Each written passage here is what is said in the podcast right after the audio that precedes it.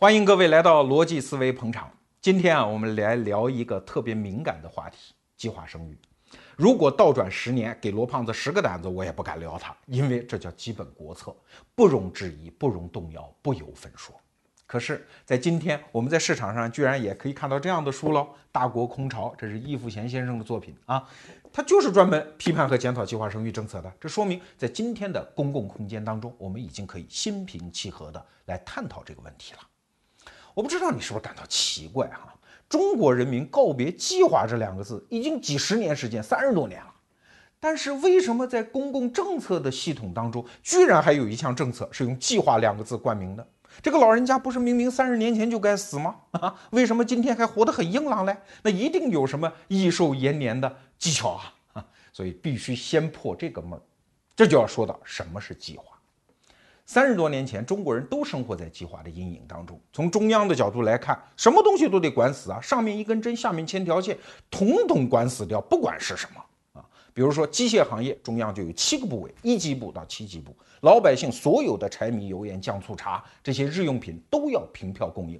最近我在网上还看到一张粪票啊，这是当年襄樊人民发明的粪票，就是你到公共厕所蒯一桶粪，甭管你是回家把它吃了还是种地啊，对不起，都得凭票供应，管的就是这么死。那结果是什么呢？结果就是折腾几十年，民穷财尽呗。那为啥呢？因为一个经济决策做出来基于的信息系统错了。我们可以想，市场经济是基于什么来做决策？分散决策，每个人做各自的决策吗？我跟谁交易，跟谁协作，自己定，怎么定？用自己已有的经验和知识掌握的信息来定。一个菜贩子到一个小区来卖菜，一天大概能卖多少？什么结构品种，他是知道的。可是，在计划经济的语境里面，对不起。不是由你们来定，是由远在千里之外的北京长安街旁边的那些部委办公楼里面一张破办公桌旁边一个戴袖套的公务员他来定。那请问他有什么信息来做决定呢？那没有信息为基础的决策，那一定是胡乱决策嘛？搞来搞去就没有效率嘛？但是在这里面我们可以看出计划的一个能耐，哈哈。就是他没有办法让财富搞得多多的，但是他折腾来折腾去，一定有办法把财富搞得少少的。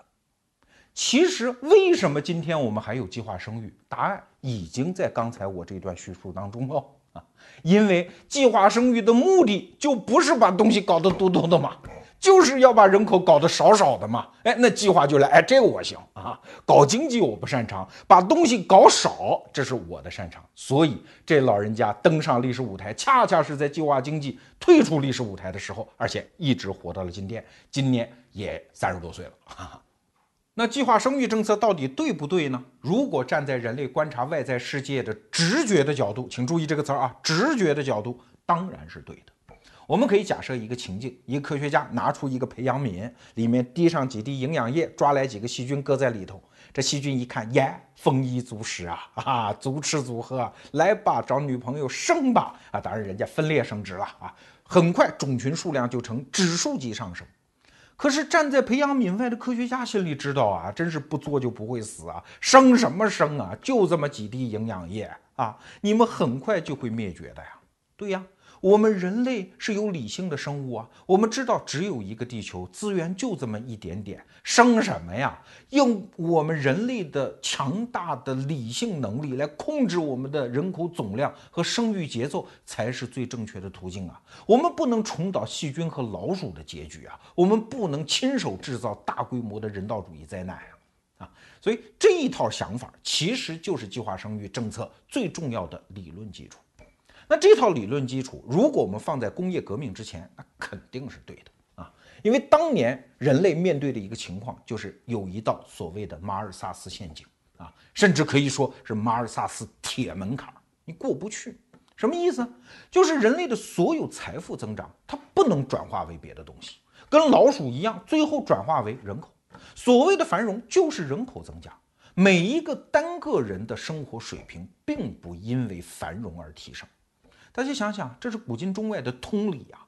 中国从战国末年一直到清朝前期，其实劳动生产率水平没有多大变化，每一个人的生活水平也几乎就那样，对吧？但是所谓的盛世就是人口多嘛，所谓的乱世就是人口少嘛，杀的不剩几个，然后只不过是从头再来嘛，这就是中国历史。所以从单个人的角度来看，这个历史是停步的，是没有任何进展的。欧洲也是一样，十三世纪整整一百年，欧洲那叫是风调雨顺，气候好的不得了。那结果呢？结果就是生娃嘛啊！呃，英格兰地区这一百年从二百万人口变成了五百万人口，很繁盛啊。但结果呢？大自然承载能力有限，粮食系统非常脆弱，一旦有风吹草动，一记翻天印打下来，你就必须还原原形嘛啊！很多人都说十三世纪这一轮繁荣是因为黑死病啊，其实不是了。黑死病是一三三零年左右才在欧洲爆发啊，但实际上在一三一五年到一三一七年之间的三年的北欧的连续的大暴雨，已经导致欧洲北部的小麦绝收啊。这个时候人口已经停止增长了啊，甚至我看当年的史料惨得很呐。很多人把绞刑架上的犯人的尸体拖下来回家就顿顿吃掉了，这跟中国古代遇到灾荒年什么一子而食这种惨剧是一模一样的。所以，那个时候的繁荣只能转化为人口，而人口最后又会打回原形。这似乎就是人类跟老鼠一样，这是共同的命运。所以在一七九八年的时候，那个著名的马尔萨斯啊，人口学家的鼻祖就发表了自己的人口论，它里面就把这些现象全部抽象理论化了。他告诉我们一个简单的道理，就是人口增长是呈指数级的。而粮食增长是线性的，请问怎么能用线性增长的粮食来喂饱指数级增长的人口呢？所以到最后不一定是一个惨剧吗？这一套说法在过去这二百年间，那真叫是深入人心啊！你不要以为只有中国在搞计划生育哦，计划生育是一套具体的政策执行措施，而它的理论基础是全世界都接受的，包括攻击中国计划生育最猛烈的美国人。他又如何？我在看史料的时候就发现，美国上个世纪六十年代那个总统林登·约翰逊啊，他就是这种观点，包括他此前什么罗斯福都是这套观点。第三世界国家生什么生？多带一孩子到世界上来，就是让这世界遭罪，赶紧想办法绝育吧！啊，林登·约翰逊有一次接待印度来的总理啊，英格拉甘地的访问，他的顾问就说：“哎，你这个印度的粮食援助，咱们是不是多给点儿？”林登·约翰逊说：“不多给，不多给。”这种国家连自己的人口都控制不住，给他粮食有什么用啊？多生几个娃，全吃完了，没有用的啊！填狗洞嘛，何必呢？你看他们就这么想问题。后来印度没办法，真的就在美国的各种劝说下，包括这个强大的意识形态攻势啊，包括国际组织的拍手欢送下，终于接受了一个政策，那就是给穷人要绝育，啊，就是做结扎手术嘛。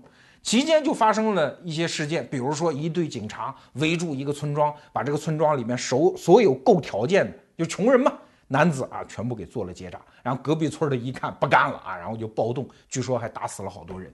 所以后来印第拉甘地政府下台跟这件事情是有极大的关系的。但是不管怎么样，计划生育这一套理论在印度就这短短几年间，居然做了多少绝育手术？你猜？八百万人，啊，也是一个。对人性、对人的生育权的剥夺的一个重大的举措呀，我们不能说它错啊，但是至少这跟中国的计划生育也基本上可以等量齐观吧。所以说，这是一个控制这个世界已经二百年的意识形态，关于不能多要人口，哈哈，而且我们人类应该主动的用技术、用理性去控制人口，我们才能避免灭绝。但是啊，请注意啊，我们要说但是了啊。上个世纪六十年代之后，大家突然发现情况变了。不管是什么文明、什么文化，在什么地点，用什么样的制度，全世界统一的人口出生率猛降。啊，你比如说孟加拉啊，孟加拉的这国家，那人口已经到了就全世界就非常奇葩的那个密集度了啊，每平方英里两千人，他们的人口跟俄罗斯差不多，而他的。整个国家的面积也就美国一佛罗里达州那么大啊，所以你看挤成那个样子，你还要生啊？在一九五五年的时候，孟加拉一个妇女每个人要生产是六点七个人，哈，你想那生多少？但是到六十年代之后巨降，到今天不足二点七个人，那就突然就降下来了，也不知道为什么啊。然后印度也是啊，从每个妇女将近要生五到六个。一下变成生两点几个，这是全世界的一个普遍现象。说白了，即使不实行计划生育政策的国家，也出现了人口的猛然下降。为啥呢？因为原来你搞计划生育是你基于一套数字推算，那个推算很吓人的。我给你推推看哈，人类达到十亿人口是一八零四年。哈一八零四年之后，我们用了一百二十七年，啊一呃一百二十三年，到一九二七年才达到二十亿人口。从二十亿到三十亿就二十年啊，然后是十几年，一直到全世界到达六十亿的时候，那就是十年就就到了啊。所以人类说这下去还了得？所以当事人惊呼二百亿就在眼前嘛，已经就指数级嘛，确实是这样。可是从六十亿之后，你会发现这个曲线就不是这样了啊！虽然不是全世界每个国家都在搞计划生育，但这个曲线就突然往下降。从六十亿到七十亿，花了就是二十多年啊！现在看来，达到一百亿，有的人口学家说人类永无这种可能了，就是人地球人口会被控制在一百亿之内，而且不用任何计划生育政策。那为啥呢？啊，就很多人就在。试图理解这个事件，那后来发现居于第一位的原因居然是儿童死亡率下降。对你没听错啊，是儿童死亡率下降。你会觉得很奇葩吗？对吧？儿童死亡率上升，我们还能够控制点人口，虽然这很不人道啊，但是它这是事实。怎么儿童死亡率下降，应该人口越来越多？对呀，有一个经济学家，这每次讲演的时候，在讲这套理论的时候，都有人下来悄声问他，因为这事儿不符合道德嘛。说你们天天救这穷苦孩子，把他们救活以后能养得活吗？就说白了，穷人孩子死了算了啊！就有人悄悄的问啊。经济学家后来说，面对这个情况也是，就是哭笑不得。但确实就是这个情况。但是你想，作为一个家庭，当然就是这样。如果我生的孩子生一个死一个啊，或者说存活的概率很低，那怎么办？我应对这种不确定性的风险，我唯一的对策就是拼命生啊。所以在今天的阿富汗，我们还能看到这样的情况：他的出生婴儿的死亡率百分之十五以上。那好，阿富汗每一个妇女平均生孩子就是七个以上。啊旁边的尼泊尔，那虽然一样穷啊，但是它人口的出生的那个婴儿死亡率下降到百分之五以下，所以尼泊尔妇女就不怎么生啊，就这个道理啊。人都是理性的生物啊，所以排位第一的策略是婴儿死亡率的下降。因为很多西方机构啊等等国际援助组织啊，对第三世界国家孩子的医疗还做了大量的援助。只要解决这一点，人口出生率马上就下来。那第二个原因呢，就是有钱了嘛。全世界经济在过去几十年里是增长的。大家要知道啊，生孩子这个事儿，对于一个家庭来说，其实我们从某种角度上讲，也可以把它解释为是一个消费品啊。如果是穷啊，反正也没有什么消费品可买，那怎么办？生娃玩呗，对吗？添一个人不过就添双筷子，所以这是一个很正常的消费行为。可是，一旦他有钱，首先他就有了其他消费品，尤其是奢侈品作为替代的消费物啊。而且，你以为孩子这种消费品，一旦你有钱之后，你会发现家庭越有钱，一个孩子那个你消费起来就越贵啊啊！而且孩子这个还耗尽大量的时间。今天中国城市，比如北京、上海这样的一个家庭生一孩子，那个费用跟三十年前在中国农村生一孩子那是一样的呀。所以这种消费品，人们越有钱，发现自己越消费不起啊。那第三个原因呢，就是妇女解放运动啊。原来妇女在家夫权为大嘛，不生也没有办法，也没有好的避孕措施，对吧？那后来妇女解放了，我自己也可以上班啊，我为什么天天在家给你生孩子玩啊？所以我在上中学的时候，一直老师告诉我们啊，世界上最伟大的爱情就是马克思和燕妮之间的爱情啊。当时我们也信以为真，因为我们也没在他家生活过啊。但是后来当我发现啊，燕妮一辈子生了七个孩子，而且到最后只活下来三个女儿，我想这个女人一生可能没有时间享受爱情吧？啊，有生育能力的时间几乎都在生育，然后生下来之后又不能保证自己的孩子长大。然后一生都在这种生理痛苦和心理痛苦之间循环，我觉得他享受和马克思之间爱情的这个经历不会太多了。所以妇女解放也推动了人口出生率的下降。再有就是城市化呀，你在农村啊，农民伯伯算算账，多生一个娃，没准到五岁的时候在田里就能帮点忙了。可是到城里你生生看，哼，对吧？没有田可种，小孩也帮不上什么忙，然后房租还巨贵，你生一屋孩子你怎么办？所以大量的人口的城市化其实也遏制了出生率。如果具体到中国，其实还有一个原因呢，啊，就是大家族制。你看，在战国时期啊，其实就是大家族制解体啊，所以变成一个一个的小农，就是两口子啊，呃，养一爹养一妈，然后生一窝孩子。这种小家族，他养孩子的困难就比较大，支出就比较浩繁。所以一旦到了，你会发现这是史学界的一个研究结论：一旦到大家族制解体的时候，出生率就下降，人们就不倾向于生孩子啊。但是你看到秦汉的时候，大家族制又开始呃死灰复燃，又变成大家族聚居。到魏晋南北朝时期，居然能够出现上万人一个家族聚在一起，那这个时候生孩子的成本是大家公摊的，所以大家就愿意生孩子，因为大家族嘛，互相之间能帮助嘛。啊，一旦变成了像今天中国的城市，双职工生孩子，生一个是行了，你生俩就已经咬着牙生了，生五个八个你行吗你，所以大家族和小家族实际上是生不生孩子的一个意愿的背后的一个驱动力。如果在过去的三十年前的人民公社和大单位之下，哎，多少有点大家族制，所以那个时候人们生育的意愿还比较强。现在都变成农村包产到户了，城市已经变成核心家庭是双职工两口子了，谁有精力生孩子？所以说白了，这一段我只想讲一个结论，就是，那首情诗讲的嘛，啊，你来和不来，哎，我都在这里。计划生育政策搞和不搞，只要社会发展，人口。问题其实没有那么可怕了。不知道你注意到没有？刚才我反复强调一个时间节点，就是工业革命前后。如果说计划生育基于的那整个一套理论在工业革命之前还奏效的话，工业革命之后情况就完全不一样了。因为工业革命点燃了人类的生产方式的一次大切换、大爆炸。此后人口和资源之间的矛盾和原来就不一样了呀。关于资源问题啊，此前我们讲过一集，大家出门左转还可以找到，叫傻帽悲观派啊。今天就略过。我们主要讲这个问题的另外一个侧面，就是人口问题。要讲清楚人口问题，其实我们就要对工业革命到底改变了人类财富增长方式的哪个方面，心里要有数。其实整个的答案就在1776年亚当·斯密写的那本《国富论》里面。那本书第一页就讲了一个道理啊。他参观一个做针的工厂，十几个人分成十几道工序，每天可以生产四万八千根针。但是如果让一个人脱离分工，一个人负责所有的工序，对不起，老头写的明白，也许一天连一根针都生产不出来。所以，财富的创生不是像我们中小学教科书里讲的，这劳动人民用劳动来创造的，劳动不见得产生财富的，财富的产生是基于一个精细的分工系统。对呀。工业革命之前是这样，但也许还不够明显。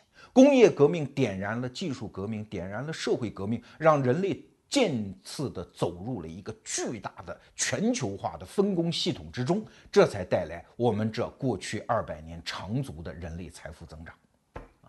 举个简单的例子，比如说刚开始的时候，一个铁匠铺需要几个人？俩人啊，师傅负责摆弄这刀，徒弟负责抡大锤，可以了。但是现代化的一个钢铁厂呢，动不动就几万人，甚至是十几万人！这里面分工的细化程度，如果你不是一个内行人，有些工种你根本就叫不出名来。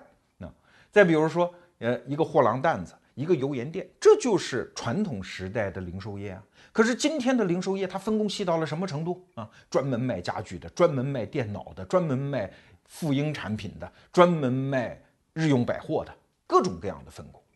再比如说。呃，一些服务业，比如说这个摄影吧，刚开始摄影术发明的时候，会照相就叫摄影师吗？但是到今天有多少种摄影师嘞？风光摄影、人像摄影、新闻摄影、体育摄影，还有婚庆摄影，对吧？越分越细。再比如说政府也是这样，过去在《水浒传》时代，五都头嘛，啊，一个人带几个小兄弟，整个县所有警察的事儿，我一人全干了，没有什么分工啊。可是今天的政府，光警察这一个小领域有多少种分工啊？大家想，刑警有吧？还有户籍警吧？还有缉私警吧？还有交警吧？我们中国还有一项特产城管大队吧？对吧？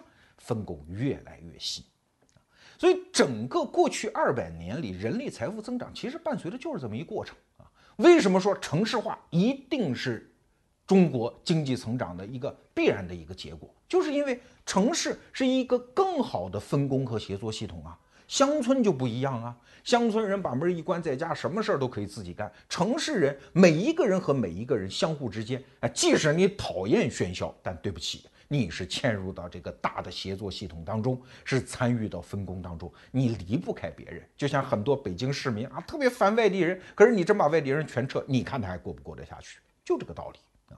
所以很多人讲城市，城市不是一大堆人聚集就叫城市哎。在计划经济时代，那个城市叫什么？讲起来也叫大上海。但是弄堂里面天天早上起来倒马桶、刷马桶那个声音，对吧？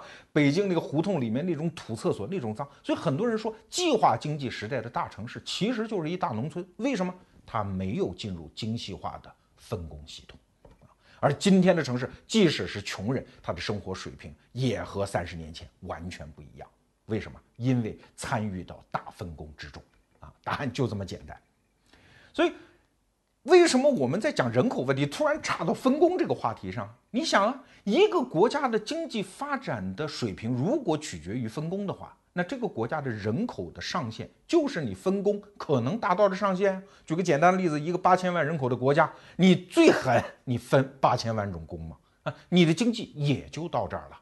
只有当人口基数越来越多的时候，这个国家的发展才有无穷的可能。就像很多国际政治专家在分析中东政治的时候，为什么这么重视伊朗啊？不是说意识形态制度不一样，而是因为它人口多呀，它是中东当之无愧的一个人口大国呀。它的经济想要发展，而且人家也不缺资源，只要制度环境稍微一变化，这个国家非常有前途。相反，那些中东现在的产油国好像是肥得流油，但是。没有人口，很多东西都是外来工来帮他干。如果假设将来人类能源发生一次切换呢？人类都用太阳能呢？这些国家马上就会沦入赤贫，而人家伊朗不会。所以你观察整个人类的近代史，有一个基本的轨迹，就是人口规模大的国家会崛起，然后干掉此前虽然拥有创新但人口规模小的国家。这种大国崛起的替代的次序是非常之清楚。所以说到这儿，你还一定认为人口多是一件坏事儿吗？当然啊，在历史学界啊，经常对清朝的人口问题会有一些争论啊。有一派观点说，说清朝就是毁在这个人口过多上啊，人口那么挤，很多人失业，然变成会党，流落入江湖，形成社会的不安定因素。这个侧面有，但是我们必须还要看到清朝的另外一个侧面啊，清朝人口那真是多得不得了。在清以前啊，中国整个这片土地上人口几乎没有超过过一个亿啊，都是在这水平线之下啊啊，唯独清朝到乾隆五十年的时候已经是三个亿人口了啊，我们今天的人口规模就是清朝奠定的嘛啊，那清朝统治者他想这个问题，他其实也是感受到压力啊，叫太平日久，生齿日繁呐，这个问题他们确实也感觉到。那他们的解决方法是什么呢？啊，人家想的可不是搞计划生育，清朝政府非常清楚，那发展生产呗。所以当时，尤其是乾隆时代的很多地方官的重要任务是劝农啊，劝农。这个劝农在清朝之前和在清朝那含义是不一样的。在此之前的劝农就是，哎呀，劝大家多耕种土地，不要出去闯祸，不要做生意啊，这是此前。清朝，尤其是乾隆朝之后的劝农，它有一个强烈的动机。就是让大家从粮食生产当中出来，转做一些经济作物啊，比如说棉花呀，啊，比如说养鱼啊，干这些事儿。各地的地方官都非常勤于去干这件事情，以解决当时的人口压力。那具体的成果，其实我们今天回头看是非常令人瞠目结舌的。那举个简单的例子，原来啊，中国当南方的经济起来之后，有一句话叫“苏湖熟，天下足”。就是苏州府、湖州府这两个地方啊，那粮食种好了，天下足。可是你有没有注意到一个现象？到清代的时候，这句话变了，叫湖广熟，天下足。湖广哪儿？湖南、湖北，哈哈，呃，这一带，他们变成了粮仓。那你说是不是经济重心变到了湖南、湖北？不是，那当时最富有的地方仍然不是这两个地方，而仍然是江南。江南的经济系统发生了切换呀。啊他们种更多的棉花，发展更多的家庭的手工纺织业啊，不蚕丝业等等，种经济作物。所以在江南地方，他们的现金收入已经远远超过了非现金收入。什么意思啊？就不是光吃饱就算了啊，在田里弄点东西，自己能吃饱，这不算本事。有本事的时候还能挣到钱。所以什么叫富裕？富裕不是指呃光能吃得上饭，而是有钱花。如果只种粮食，你有什么钱花呢？所以到了清代中后期的时候，其实江南地区，就是苏州啊、江苏啊这一带，他们其实已经成为一个粮食输入地带。所以你看，在清代这样的一个大规模人口的挤压下，它内部也发育出了一个市场经济的分工系统。广东也是这样，原来广东也是稻米可以自足啊，但是到清代后期，广东的稻米居然需要广西来输入。那你说广东人不饿死啊？啊，他们不穷，恰恰相反，广东富得流油啊！为什么？广东人发明了桑基鱼塘啊，啊，叫鱼桑产业，把原来的稻田挖成鱼塘养鱼，稻田的旁边种桑树，桑树养蚕，蚕沙就是蚕的粪便呀，投入到鱼塘当中，接着喂鱼啊，就形成了一个循环系统，说非常好。广东人也非常有钱，所以这个传统一直留到了今天。今天。哪个地方最富呢？仍然是长江三角洲、珠江三角洲嘛。那你可能会问喽，为什么种棉花、养蚕桑、养鱼，大家就会变得富有嘞？哎，对呀，就是我们前面讲的那个理论嘛。因为人参与到分工系统当中，你干这个，我就不干这个，我干别的，然后跟你来交换，所以大家的财富就会发生增长啊。而所有这一切都是建立在人口规模足够的基础上。所以，基于这样的经济学分析，你还能说人口多一定是一件坏事吗？说到这儿，我隔着屏幕已经隐约的听到有人在那儿反对了。罗胖子，你胡说啊！难道说人口越多越好吗？地球表面每一平方米都站满了人，那成何世界呀？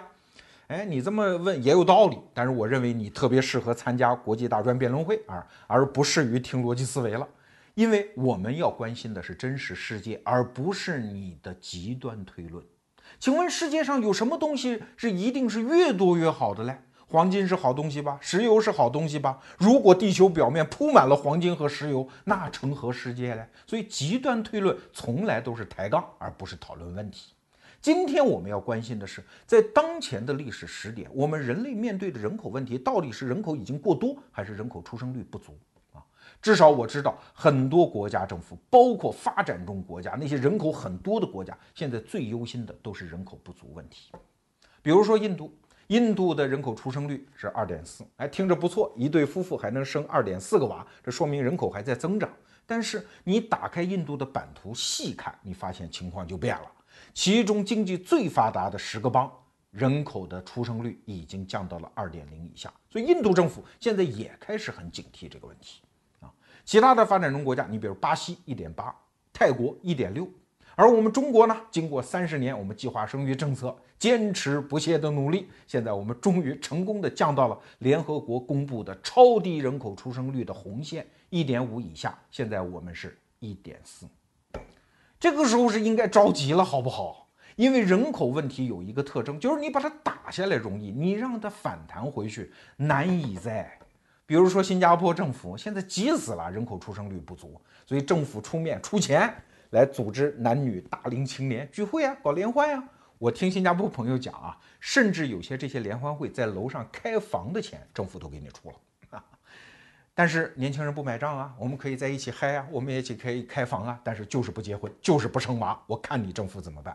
所以新加坡政府现在没办法派出一些像星探一样的人物到什么印度啊、中国啊，哎，找一些孩子，看这个，哎，聪明，长相也不错，跟父母谈，是不是我们提供点帮助啊？你能移民到我们新加坡呀？等等。所以现在中国面对的人口问题已经是人口严重出生率不足，不再是人口过多了。那你可能又会说了，我不关心那些高大上的问题，什么人口出生率，那都是专家教授研究的。我就觉得中国现在人口太多，太拥挤，乌泱乌泱，满坑满谷都是人啊！什么时候把人口控制住了，也许我们的生活就变得美好一些了，是这样吗？难道中国真的是人装不下了吗？中西部有多少大片大片的无人地带，为什么不去呀？为什么大家一定要集中在北上广深这些地方呀？所以，人口拥挤本质是一个资源配置的结果，而不是人口过多。如果你把病根诊断在这儿，可以说你看对了病灶，但是算错了病根儿。我们就拿中国人经常去谈的拥挤现象，就是春运呗，对吧？如果中国能够降到五到六亿人口，那春运问题是不是就迎刃而解了呢？我告诉你，仍然不会。为什么？因为所有的超常规拥挤的本质，全部是因为价格管制。如果春运期间的火车票任由铁道部涨涨价啊，当然这会带来其他问题，这个不是本集要讨论的呃内容。如果任由它涨价，你认为火车票还会拥挤吗？啊，如果我们不是在五一、十一期间开放所有的高速公路可以免费，这也是一种价格管制啊。你觉得大家还会堵在高速公路上，你也走不了，我也走不了吗？不会呀。当然你也可以会说哈，那有些好餐馆门口也排队啊，也拥挤。那是自愿的好不好？你旁边有的是餐馆，你不去吗？你非要追逐这个名声很大，你认为口味很好。这是文化偏好，就像苹果发布新手机，有些粉丝彻夜排队，那也是拥挤啊。但这就是人家的文化呀，人家抢到第一天就拿到苹果的手机，他觉得哎，这是一种很值得炫耀的事情啊。所以这个拥挤是他自己的选择，所以这并不构成社会问题。所以用人口问题来解决拥挤问题，这本身就走错路了。我们这期节目的策划仍然是铅笔社的李子阳先生。在开策划会的时候，他告诉了我一个道理，这是他的独家之见啊。我确实没从其他的书里看到过这个观点。刚听到的时候啊，确实感觉到将信将疑。但一旦想明白了，是打心底里产生出一种毛骨悚然的感觉啊。李子阳先生是这么分析的：如果计划生育政策真的能够把这片国土上的人口变到五到六亿啊，那就还则罢了。就算罗胖子刚才讲的全对，但是我们中国人认了呀。我们可以过得穷一点，但是我们安贫乐道，但是我们过得松快啊啊，我们不挤啊。真要能达到这个目的，我们也可以忍。问题是，计划生育政策连这个目的也达不到。哎，你说这不矛盾吗？不矛盾。你听我仔细分析。地球表面没人住的地方多了去了，大家为什么不去啊？俄罗斯的西伯利亚两百年前没人住，现在不还是没人住吗？为啥？没有基础设施，啊，而中国呢，现在的基础设施是按照十几亿的人口来配置的。哎，你以为基础设施是什么？是死东西啊？不是啊，基础设施是产生财富的工具，是人和人协作的纽带。这些东西只要在，它就会不断的吸引人来利用这些基础设施，因为它产生财富嘛。我们可以切换到一个微观的场景，一个企业主啊，机器设备什么都有，市场也有，客户等着拿产品，但是就是没工人，怎么办？这个时候有人来说，哎，外籍劳工要不要啊？我给你找一卡车的黑人兄弟来，你要不要啊？当然要嘛，即使是非法移民，我也要嘛。在美国，你就可以看到这样的情况啊。虽然是非法移民，政府严禁使用，但是有些企业主贪便宜，他还是会用嘛。你再想一个微观场景，一个单身汉娶不起媳妇儿，这时候有人来说越南新娘八千块钱一个，要不要？当然要嘛，学几句简单的越南语就能成个家，他会不干吗？虽然是黑人黑户，你可能会说，那国家有边境线呀，有边防军呢，我不让他来不就行了吗？你哪能做得到？连美国那么严格的边防体系，他都做不到阻挡。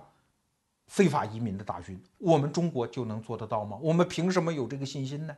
因为那种分散的用工啊、娶媳妇儿这种需求是分散的，跑冒滴漏，所有的眼儿都会渗透进来啊。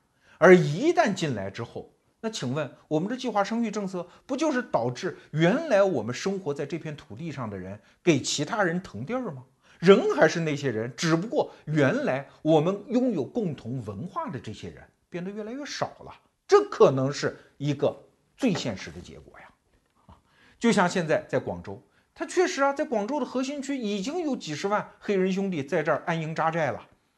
现在这几年，你还可以说啊，我把你礼送出国啊，哪儿来的去哪儿。但是如果他们娶妻生子，他们的孩子在这儿长大，一口流利的广州话、粤语和普通话，请问你还怎么把他遣送走嘞？那也不人道吗？据说啊，美国一黑人明星。呃，到非洲转了一圈之后，说了一句特别没天良的话。他说啊，我特别感谢几百年前把我祖先送上黑奴船的那个白人。你看看这个话说的好像在道德上不正确哦，但这就是一个人的具体的切身体会啊。你请神容易送神难呀。所以李子阳先生在开策划会的时候跟我开了两个玩笑，我觉得特逗啊。他说啊，我们这帮人呐，等老的时候，我们这帮老家伙都得学点外国话呀，什么非洲土语啊、菲律宾话呀，对吧？因为那个时候中国谁来伺候我们？那个时候年轻人没人呐，计划生育啊，对吧？怎么办？只能外籍劳工来伺候我们。我们他们学汉语太难了，只能我们学点他的话啊。现在就开始吧，学点非洲课本吧。然后他还说了一个情景，说如果计划生育政策再这么持续下去，等这片国土上变成了都是其他人来占据，我们原来的原住民到最后可能就画一圈儿，比如说北京三环内啊。这是中国文化的一个保留地啊，然后其他的黑人兄弟们来参观我们，我们穿个旗袍啊，给大家舞个灯笼啊，哎，来挣点小钱过日子，没准儿就是我们中国人过在保留地里面了。哎呀，这是一个太恐怖的情形。所以人口问题哪仅仅是一个经济上的算计啊，它是保卫我们的文化呀。文化的承载者就是一个一个最具体的活生生的人，没有人哪还有文化啊？就像现在美国人天天担心说我们这种盎格鲁撒克逊文化，就 WASP 那种文化，对吗？现在随着大量的墨西哥人进入啊，呃，他们都操着西班牙语，将来我们美国文化会不会就萎缩呢？或者变成一个我们完全不认识的美国呢？在欧洲人现在也有这样的担心呢，而唯独我们中国人还没有意识到这一点。其实啊，对人口问题，整个世界在过去的几十年里已经出现了一个思想观念的大转向。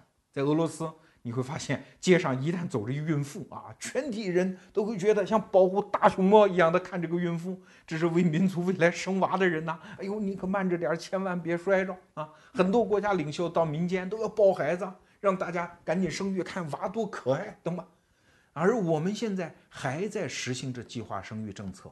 那我们中国人要仔细想一想，如果罗胖子今天跟你讲的有那么一点道理的话，我们真的要做出这样的选择吗？